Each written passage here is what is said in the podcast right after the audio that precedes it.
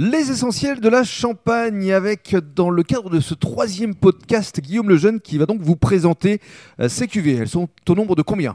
Elles sont au nombre de 7 pour l'instant. Pour l'instant, parce Oui, qu'il y a y a d'autres qui arrivent qui vont bientôt débarquer pour la fin de l'année. qui arriveront en cette fin d'année 2021.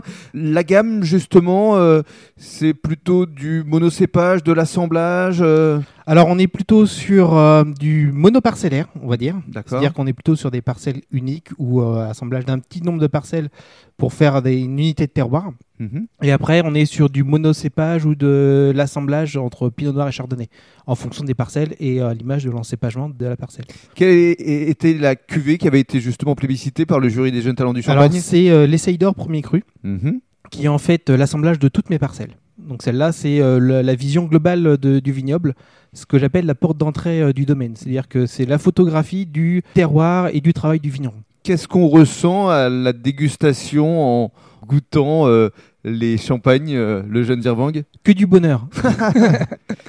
j'ai tendance à dire que j'ai des champagnes qui rendent amoureux. Ah, d'accord. Voilà. Intéressant. Donc à déguster euh, à deux À Forcément. déguster à deux, forcément. à partager toujours. Et pour revenir à, à cette cuvée qui avait été jeune talent du champagne, qu'est-ce qu'on ressentait à la dégustation? Alors, euh, en fait, c'est une cuvée qui est assez intéressante. Moi, je, je l'imagine toujours comme ça et c'est comme ça que je l'explique. C'est-à-dire qu'on a le pinot noir qui arrive en, en premier. Mhm. Donc, ça fait comme une bulle de fruits, euh, d'arômes qui vient en tapisser la bouche. D'accord. Et après, on a le chardonnay qui arrive et qui rafraîchit, qui va étirer la bulle comme ça tout le long de- du palais. C'est génial, on a même super. les images Voilà. là. euh. Et alors, on va évoquer euh, le petit bébé, euh, la petite Ah oui, petite donc dernière. le fameux clos des fourches. Oui. Il est composé de quoi?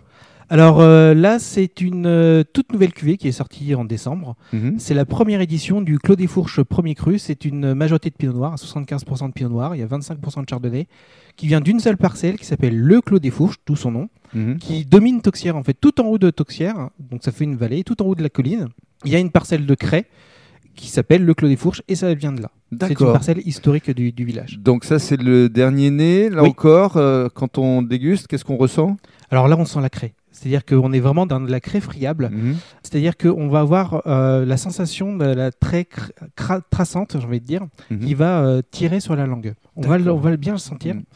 On aime bien avoir de la longueur en bouche hein, Ah, chez le ça. jeune Dirvang. Et enfin, pour conclure, il y a euh, trois nouvelles cuvées qui vont Oui, arriver oui, là, en- des coteaux champenois. fin d'année prochaine. des coteaux champenois qui vont arriver. C'est-à-dire qu'il y aura deux rouges et un, un rosé qui viennent aussi de parcelles euh, différentes. Donc, euh, un premier rouge qui vient de Louvois, qui s'appelle Léo Barceau, Mhm. qui est une euh, parcelle qui est sur la route de Bouzy. Un deuxième rouge qui s'appelle euh, Les Rouges Chausses, qui est à Dizy, sur la route en montant sur Champignon. Mhm.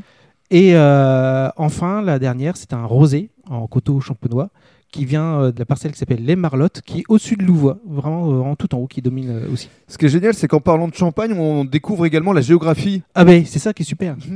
J'adore ça. Voilà, de A à Z. C'est tout l'intérêt euh, de ce beau métier de vigneron. Merci beaucoup, Guillaume. Merci, de nous avoir fait partager cette passion. C'est un plaisir.